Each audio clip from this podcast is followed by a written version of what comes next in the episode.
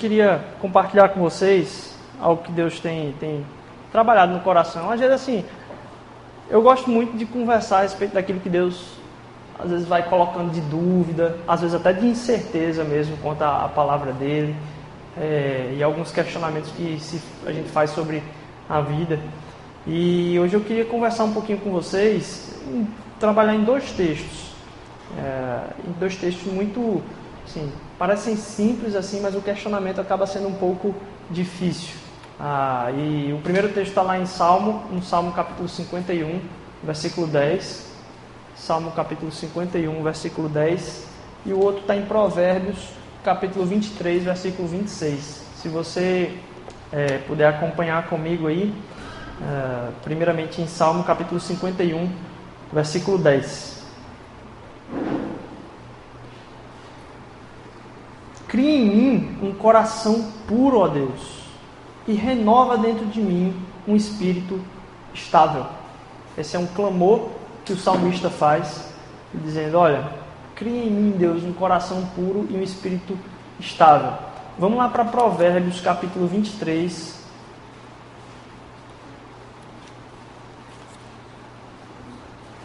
Provérbios 23, 26.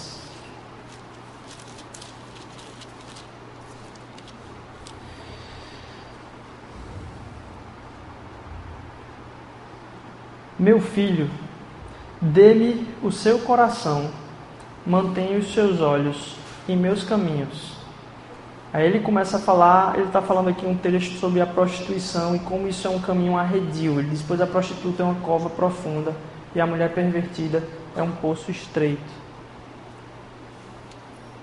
E eu estava meditando sobre essa busca por um coração, porque são dois textos que tem uma ordem diferente.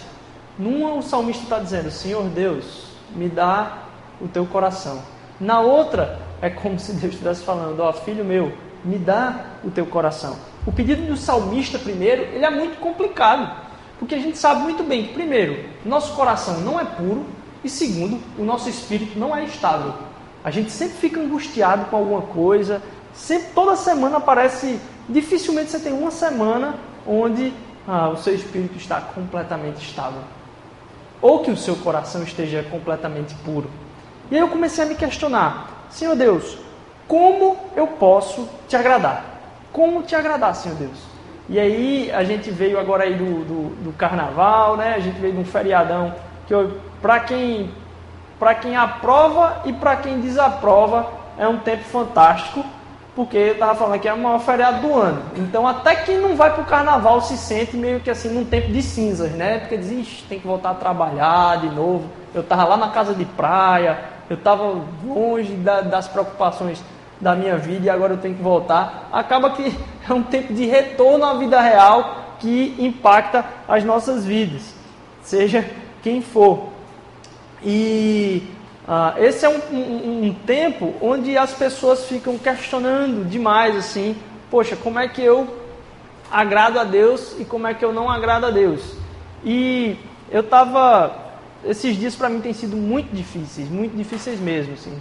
Eu passei o, o tempo do feriado lá em Fortaleza e quando eu cheguei lá na casa de um amigo muito próximo, ah, ele disse assim, ele abriu a porta, segundos depois ele disse, olha, minha avó faleceu tem duas horas. E aí o tempo que eu ia ter lá, assim, mais de, de, de descanso, assim, eu entendi muito de Deus como sendo o tempo para estar tá lá com Ele. Deus enviou a gente para estar tá com aquele casal de amigos muito próximo nosso. E foi um tempo muito gostoso na presença deles, mas emocionalmente muito desgastado, assim. E uh, o tempo lá com o congresso, com, com tudo lá foi muito bom. E aí quando eu voltei para cá, quando eu estava na estrada, eu tinha deixado aqui um outro amigo que estava com o pai muito, muito doente. E aí, na estrada, vindo de Fortaleza para cá no carro, ele disse: Ó, oh, é, tio Jorge tá meio mal, assim, ele tá, voltou pro, foi para o hospital. E eu sabia que se ele fosse para o hospital, a notícia que o médico tinha dado é, é esperar. E aí, isso foi na quarta. Eu vim de Fortaleza, chegando na Gaminon ali, eu desci do carro ali na Gaminon mesmo, já fiquei no hospital e mandei seguirem com o meu carro. A gente ficou ali até mais tarde na noite, e aí depois, no dia seguinte, estava lá de manhã o dia todo. No final do dia seguinte, esse pai de um amigo meu, que também era considerado amigo, assim, de longa data, veio a falecer na quinta-feira. E aí varou a madrugada aí, dando suporte para a família, ajudando. Não foi um, um, falecimento de alguém que a gente foi só ajudar nos, no, no que tinha que se fazer. Foi emocionalmente pesado para mim também. E na sexta-feira, ontem de tarde também eu estava lá com eles. Ah, morreu novo, menos de 60 anos, aí, 58 anos, ah, numa batalha com câncer de mais de 10 anos, 12 anos com câncer, vários tumores na cabeça, alguns no, no pulmão, e aí Deus tirou esse sofrimento da vida dele. Mas bem, foi um tempo que ah, eu. vi alguma coisa a mais aqui agora.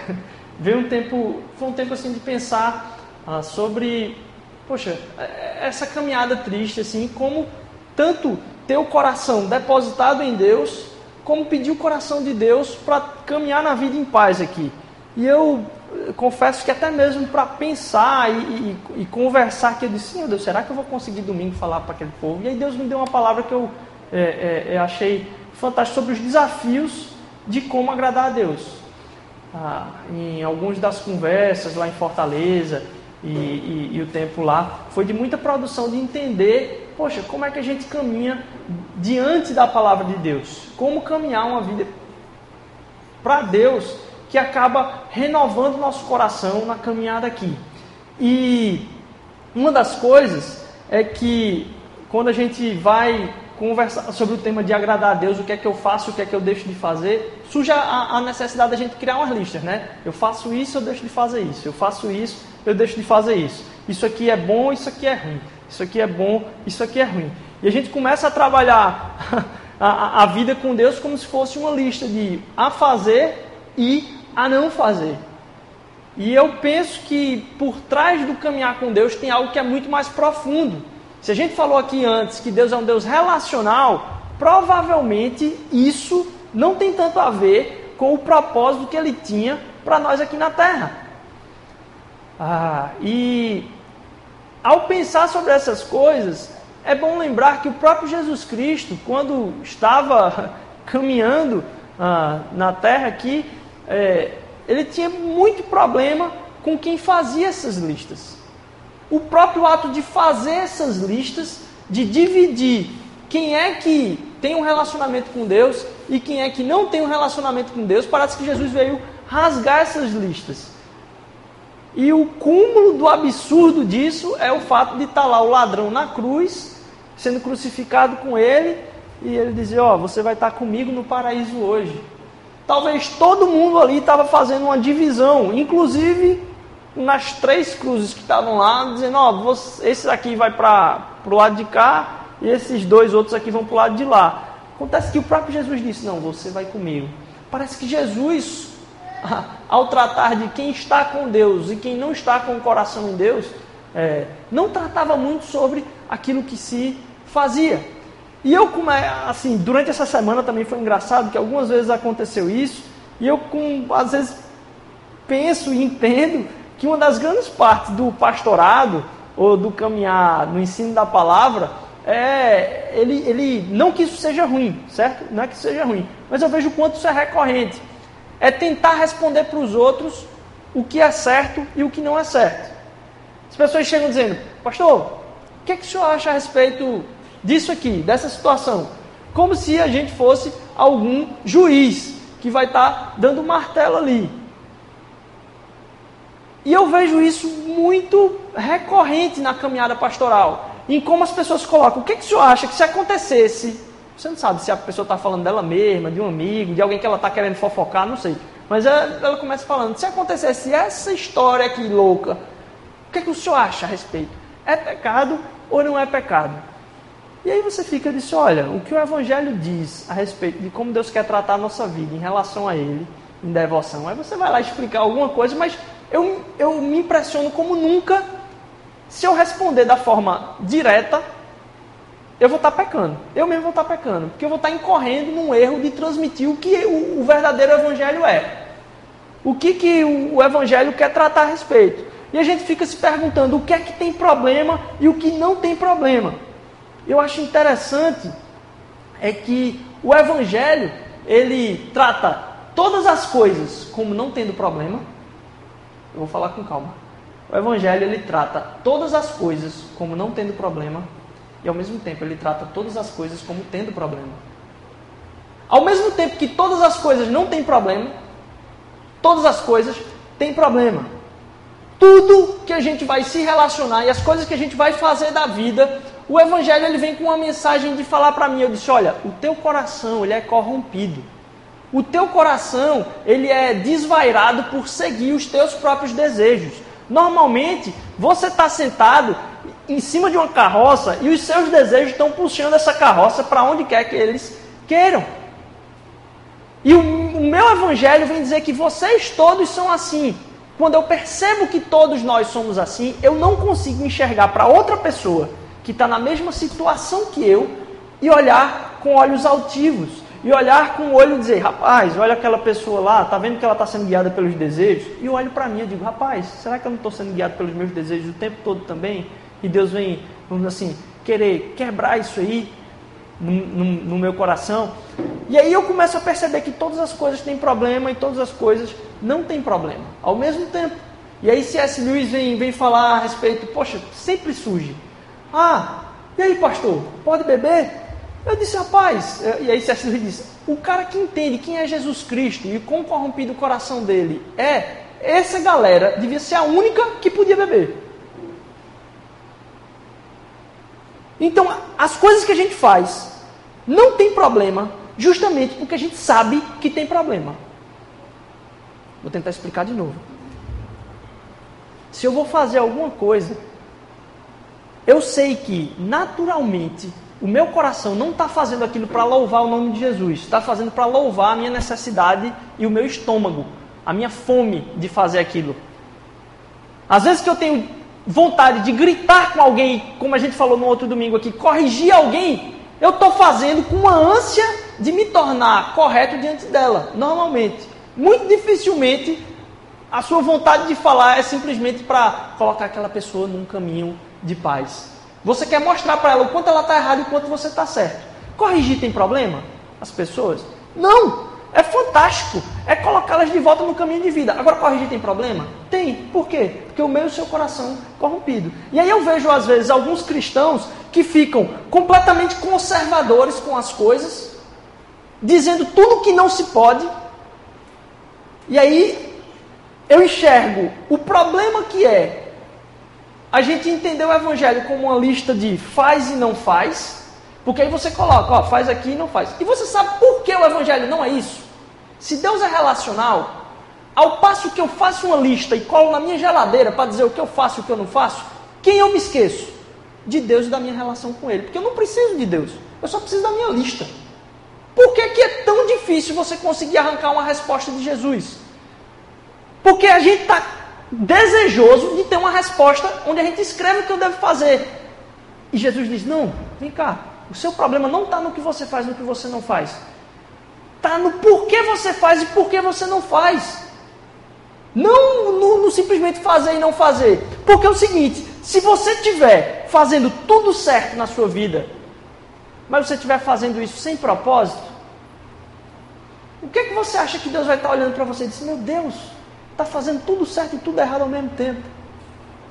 Mas se às vezes você acaba pisando na bola, mas você sabe que o seu coração é corrompido e você caminha num crescimento em arrependimento,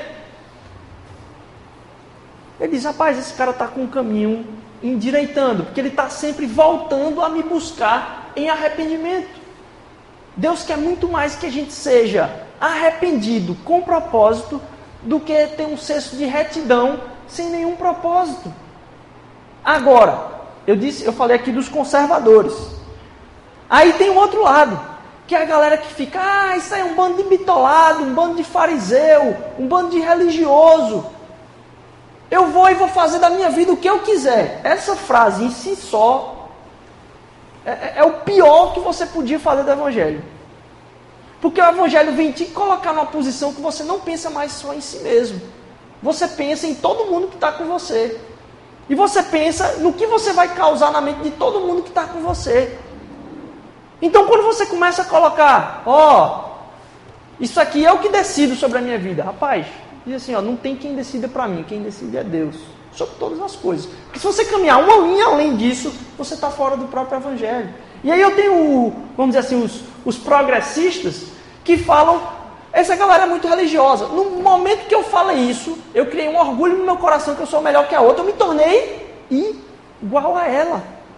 Então o evangelho não é um evangelho de respostas prontas, prontas. O evangelho é um evangelho de propósito. E mais, na hora que eu digo, eu vou fazer do jeito que eu quero, e essa galera é completamente religiosa, e eu digo, não tem problema, o que é que eu estou desconsiderando aí? Eu estou desconsiderando o meu coração corrompido. Então tudo que eu faço não tem problema e tem problema. E aí tem uma galera que diz, pega uma linha de algum pensamento teológico e diz, eu vou escrever sobre isso aqui.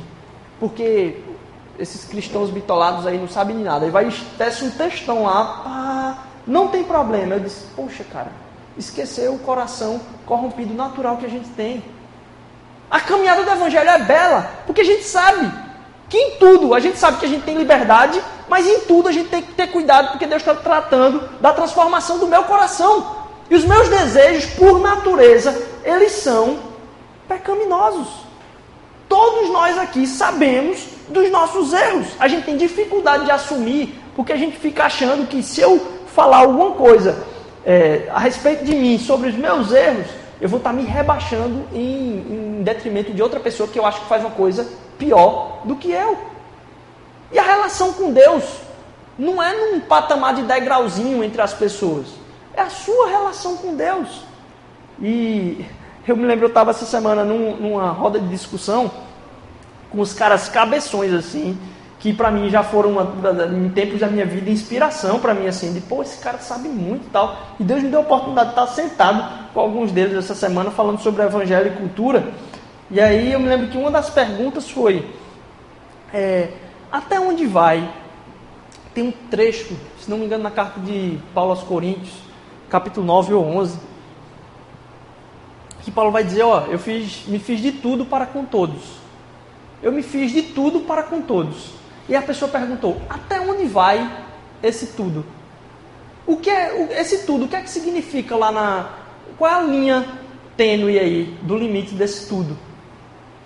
E aí eu estava pensando, rapaz, o tudo lá, vamos começar pelo grego pegar a palavra tudo no grego mesmo assim e dizer o que ela significa é, no grego. No grego lá tudo significa tudo. Não tem outra palavra não, é tudo. O problema é, quando Paulo está falando lá, ele está falando, ó, eu me fiz de tudo para com todos. E normalmente as discussões do que a gente faz e a gente não deve fazer é questionando a liberdade que a gente tem para fazer o que a gente deseja. Então, quando a gente fala o que é que eu posso ou não posso fazer, você não está falando do discurso de Paulo, que está falando de alguém que, ao maturar e pensar no Evangelho, está pensando o que, que eu posso fazer para construir o caráter de Cristo, não só em mim, mas na outra pessoa. Porque se eu e você não estamos preocupados em construir o caráter de Cristo na outra pessoa, a gente está. E às vezes a gente pensa até o que é que ela vai achar de mim, o que é que ela vai achar que é certo ou errado. Não, não é essa a pergunta. Pergunta é: o que você, com a sua vida, vai produzir ao redor de você, das pessoas se encontrarem com Cristo? Não delas julgarem se o que é que você está fazendo. Não, mas porque isso é um, um pensamento muito passivo. Eu, eu, só vou fazer algumas coisas para não escandalizar ninguém. Não, eu quero que a gente use a nossa vida para impactar as pessoas com o caráter de Cristo. Se a gente tiver nessa discussão sempre do que eu faço e o que eu não faço, e o que eu posso fazer e o que eu não posso fazer, a gente perdeu a característica do Evangelho que diz: rapaz, tudo que você fizer, não tem problema. Deus já te deu liberdade, cara. Mas ao mesmo tempo, tudo que você fizer tem problema por causa do seu coração corrompido. E se você está dizendo que não tem problema, é porque você é um cara que já foi transformado em tudo que Jesus podia fazer na sua vida. Eu prefiro entender a verdade que Deus tem trabalhado no meu caráter a cada dia. E eu estou num processo de restauração em que eu enxergo todas as coisas que estão na minha frente com uma liberdade tremenda, porque Deus já me deu ela. Mas ao mesmo tempo com um problema enorme, porque eu sei que meu coração vai tropeçar em qualquer coisa que eu vá fazer. Então eu começo a ter uma, uma, vamos dizer assim, uma liberdade maior ainda, porque eu estou prestando contas diante de Deus e eu não devo mais nada a ninguém. E eu não devo mais nada a ninguém, não é porque eu não vou fazer nada em prol do outro, não. Eu posso fazer tudo em prol do outro, porque eu não preciso da aceitação dele. A gente não se entrega para os outros assim, é porque a gente ainda carece de uma certa aprovação deles. Por que, que a gente mente? Alguém pergunta alguma coisa para você, aí você diz: "E aí, cara, já está pronto aquele negócio lá?" "Ah, não, tá, tô terminando." "Tá saindo de casa?" "Tô quase pronto." A gente teme que a imagem que o outro vai ter de nós vai causar algum aspecto na nossa existência. Quando na verdade, se eu já entreguei minha vida para Jesus e eu entendo que a minha aceitação por Deus já foi feita, não pelo que eu faço aqui agora, mas pela morte de Jesus Cristo, eu posso dizer, cara, foi mal, me atrasei pra caramba. Perdi o tempo aqui e me desculpe e tal. Mas você começa a caminhar não só em liberdade, em preocupação com a sua natureza caída, mas em verdade também, porque você não tem medo dela. A verdade é que todos nós somos pecadores. E enquanto a gente não abraçar que o Evangelho nos liberta a enxergar que o problema não está nas coisas que a gente consome, mas o problema está em nós. Da gente, da gente estar sempre querendo satisfazer os nossos desejos, buscar às vezes algumas vantagens a respeito do nosso trabalho, a respeito da posição onde a gente está, às vezes a respeito até da posição no trabalho. Eu me lembro que no meu trabalho tinha uma guerra para saber quem ia ficar perto do sol, assim, porque era muito quente aqui em Recife, é muito quente aqui em Recife. Eu era um janelão de vidro, assim, o prédio é todo, é, todo de vidro, assim, e havia uma briga para quem ia ficar naquele lugar lá, porque era ruim. Mas ninguém falava dessa briga. Todo mundo inventava alguma coisa como se a briga não houvesse. Eu disse, minha gente, por que a gente não assume quem tem que tem uma briga aqui com esse negócio. E vamos tratar aqui agora quem é que tem problema mais com isso, quem é que não tem problema mais com isso. E vamos discutir. A gente acaba tendo medo da verdade, porque a gente não assume a verdade a respeito de nós mesmos. E ao assumir a verdade a respeito de nós mesmos, o Evangelho diz que a gente encontra alegria em Cristo. Porque a gente assume que não é o que eu faço que vai ter condição de me levar a Deus, mas é o que ele fez lá na cruz que vai me levar em, em e a gente começa a, a, a, se envolver, às vezes, em padrões de relacionamento afetivos e amorosos que são prisões, porque a gente acaba dependendo daquele tipo de relacionamento, porque a gente acha às vezes que a gente não vai encontrar ninguém diferente daquilo ali, ou porque a gente acha que aquilo ali é a coisa que vai satisfazer a minha vida. Quando Deus disse a paz, teu relacionamento deve ser com alguém que já encontrou essa paz e você já encontrou essa paz. E agora vocês vão festejar juntos essa paz. Tem coisa melhor? Quando a gente começar a colocar o Evangelho como um delineador de como eu posso agradar a Deus, que foi o versículo que a gente usou aqui no início, e a gente começar a dizer de novo o tem ou não tem problema do processo, a gente não vai estar entendendo o propósito do Evangelho, que é trazer você para perto de Deus. Deus não quer eu vou exemplificar para acabar aqui. Deus não quer criar um povo bem comportado. Calma, não jogue em pedra. Deus não quer criar um povo bem comportado. Ele quer gerar um povo obediente. É diferente. Porque se eu sou bem comportado, eu posso bater no peito e dizer eu mereço. Se eu estou sendo obediente, eu digo, rapaz, quem mandou foi ele lá, não, não tem nada a ver comigo não, aqui no processo não. E aí eu começo a entender como agradar a Deus. Se eu começar a fazer minha lista e dizer, poxa, será que eu estou agradando a Deus agora? Como é que está minha relação com Ele? Eu digo, eu estou lendo a Bíblia, eu estou orando, eu estou fazendo jejum, eu estou. E a gente sabe que às vezes nem isso é tão suficiente. Porque a gente não sente às vezes a presença de Deus em fazer as coisas. O Evangelho da graça soberana de Cristo vem dizer que não é por esse caminho e mais. Estava conversando com esse meu amigo que estava lá em Fortaleza, e uma das coisas que eu ouvi que me impactou demais, ele disse, rapaz, se você for ver o como agradar a Deus, você pegar os personagens da Bíblia, você vai enxergar lá um, um Moisés, que antes de estar lá no deserto, ele fugiu por um motivo. O motivo que ele fugiu foi porque ele matou um egípcio na mão. Ele matou o cara. Porque ele viu a injustiça que estava acontecendo com o povo escravo no Egito E aí ele foi lá e tentou libertar o cara e na mão matou o cara. E foi para o deserto. E aí Deus acaba utilizando-se, não da atitude de Moisés, mas do coração de Moisés por uma sede de justiça, para dizer: quem é que vai libertar o meu povo? Escravo. Quem tem o um coração que acaba se aproximando do meu. Quem tem o um coração que acaba entendendo qual é o coração de Deus. Aí você pega Pedro, que vai lá para orar com a faca, já preparado. E eu estava escutando o, o, o, pastor Alberto falar é, esse, esses dias, que eu nunca tinha parado para pensar nisso, é que a cena lá, para quem nunca ouviu, a, a hora que Jesus é preso, Pedro tira a faca e decepa um pedaço da orelha do cara. E aí, o interessante é que eu nunca tinha parado para pensar, né? Curiosidades. O cara acertou a orelha, não foi mirando, não. O cara errou a cabeça.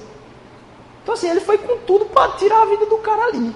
E aí, Deus, como é, como é que Jesus usa um cara desse? Ele, ele, ele repreende Pedro. Mas ele não diz que o coração dele estava enganado. Ele diz: O meu reino vai ser conquistado, mas não é desse jeito. E aí, é, Deus utiliza-se da vida de Pedro para ser alguém que vai ser o proclamador da palavra da verdade na, no momento talvez mais histórico da, da proclamação através da, do descer do Espírito ali. Por quê? Ele usa essas pessoas. Porque Deus quer aproximar o meu e o seu coração com o dele. O que acontecia na época de Jesus é que tinha pessoas fazendo tudo que era correto e com o coração se distanciando de Deus por causa do orgulho. Hoje é interessante. Hoje as pessoas têm orgulho em fazer tudo que é errado. Mas uh, o problema não está no, no errado, o problema está no orgulho. O problema está sempre no orgulho. Se você tem orgulho e menospreza as pessoas que têm opiniões diferentes de você, por aquilo que você é ou por aquilo que você pensa, esse não é o caminho do Evangelho. O caminho do Evangelho é um caminho de humildade. É um caminho de assumir que a minha posição nunca deve desmerecer a humanidade do outro e a posição do outro. Isso começa a me atrair para perto de Deus. Porque eu começo a perguntar, Senhor, como é que eu posso ter o teu coração? E aí eu enxergo, poxa, Moisés, lá atrás. Eu vejo profetas que eram fujões, chorões, mas que tinham um coração próximo do coração de Deus. Davi, um coração sempre arrependido, fazendo besteira atrás de besteira. Quando é que a gente vai parar e assumir que o nosso coração tem que ser cada vez mais arrependido e que Deus não está construindo em nós algo que vá fazer a gente bater no peito, mas apontar para Ele. E eu pergunto de novo: como agradar a Deus? E eu entendo que eu e você, a gente nunca vai conseguir preencher isso plenamente. Deus se agrada, vou tentar explicar. Deus se agrada de nós pelo peso do sacrifício de Cristo. Quando eu enxergo que foi o peso do sacrifício de Cristo que faz com que o olho de Deus olhe para mim e enxergue a vida perfeita de Cristo, é que eu entendo que eu posso viver livre das minhas preocupações, mas servo o tempo inteiro de alguém que me agradou, assim, que agradou a Deus por mim. Jesus foi o cara que completou o agradar a Deus para mim. E as bênçãos de alguém que em algum momento poderia agradar a Deus plenamente, imagine assim, se a gente fosse muito bom para Deus, sei lá, que nunca vai acontecer. É, as bênçãos que viriam sobre alguém que seria perfeito para Deus, não vieram para ele. O que veio para ele foi a condenação que eu e você precisávamos. Para que eu e você a gente recebesse as bênçãos daquele que agradou a Deus plenamente. E isso começa a trazer o meu coração para mais perto do coração de Deus. Como é que eu posso agradar a Deus? Se eu começar a escutar um pouco mais do coração dele o coração dele que não aponta para mim como eu devo satisfazer, como eu devo colocar minha opinião, como a minha opinião precisa ser maior que a dos outros, é, em rodas de discussão, no Facebook, no Twitter, no Instagram, que hoje é o que mais tem. E ser mais humilde. E proclamar mais o amor dele. Não dizendo, eu estou fazendo o suficiente. A gente nunca vai estar tá fazendo o suficiente. Sabe por quê? Não é porque a gente vai ter que estar tá desesperado para fazer mais, não. É porque a gente vai ter que estar tá sempre perguntando a Deus: Senhor Deus, o que, é que o Senhor está falando comigo? Quais são os teus propósitos? O que é que eu tenho que fazer agora? Quando a gente disser que a gente já fez o suficiente para Deus, a gente começa de novo a bater no peito e apontar para os outros. Quando a gente pergunta para Deus qual é o propósito para hoje, eu começo a olhar para o lado e ver que Deus quer usar a minha vida de novo na vida das outras pessoas. Aquela pessoa ali precisa conhecer quem Jesus é. Calma, não vai falar de Jesus não. Mostre para ela quem, quem Jesus era. Intencionalmente, que às vezes a gente fica colocando, ah, eu preciso só ah, é, fazer a, as obras, se, assim, se possível, né? Se só se for o jeito, eu falo com as palavras o negócio. Como se a gente naturalmente fosse uma pessoa fantástica que acaba pensando mais nos outros do que na gente o tempo todo. Não, eu tenho que pensar isso intencionalmente, eu saindo do traba para o trabalho hoje dizer, Senhor Deus, como é que o Senhor quer me usar hoje? Quais são as broncas que vão surgir hoje? Quem é que vai me arretar hoje? Que eu não vou responder valendo. Quem é que vai tirar, me tirar do sério que eu vou responder com uma palavra de paz? Quem é que vai estar sofrendo que eu vou perguntar se a pessoa precisa falar um pouquinho? Como é que eu posso mostrar para o outro quem é Jesus? E não mostrar para o outro quem está certo? A gente tem muito essa preocupação, o Evangelho vem quebrar com a gente assim, dizer, ó, cara, quer agradar a Deus? Entenda quem agradou. Quem agradou foi Jesus. Eu e você aqui está para mostrar quem é esse Deus de amor. E as pessoas não acreditam em Deus. Eu vejo sempre quem não acredita em Deus, eles sempre colocam uma frasezinha. Pelo menos não nesse Deus que vocês pregam. O que falta é as pessoas conhecerem o Deus de amor. Esse Deus que as ama. E aí, ao entender que esse Deus ama, eu e você, que conhecemos a Deus, já podemos experimentar desse amor dele, a gente pode entender que esse evangelho vai me contrariar. Se o evangelho não me contraria em nada, eu sou o cara mais orgulhoso da face da terra. O evangelho tem que trazer misericórdia sobre a minha vida e tem que me ofender. Se ele não está me ofendendo em nada, eu não preciso de arrependimento e o crescimento na palavra de Deus em arrependimento, por entender que as bênçãos que eu recebo hoje deviam cair sobre aquele que tem a condenação que eu devia ter tido. E assim a gente pode caminhar, não só em arrependimento, mas em liberdade, por saber que tudo que eu faço, eu sou livre, mas que meu coração quer me desviar o tempo todo. E por isso eu não faço essas coisas, porque eu sei que eu sou corrompido por elas. Eu estou preso em um bocado de desejos ainda que eu queria me libertar tem coisas que eu luto e algumas pessoas sabem das coisas que eu luto aqui para me libertar até hoje. Algumas delas são até duras comigo, dizer, Rodrigo, bicho, tá demais aí nesse negócio, para com, com, com isso aí.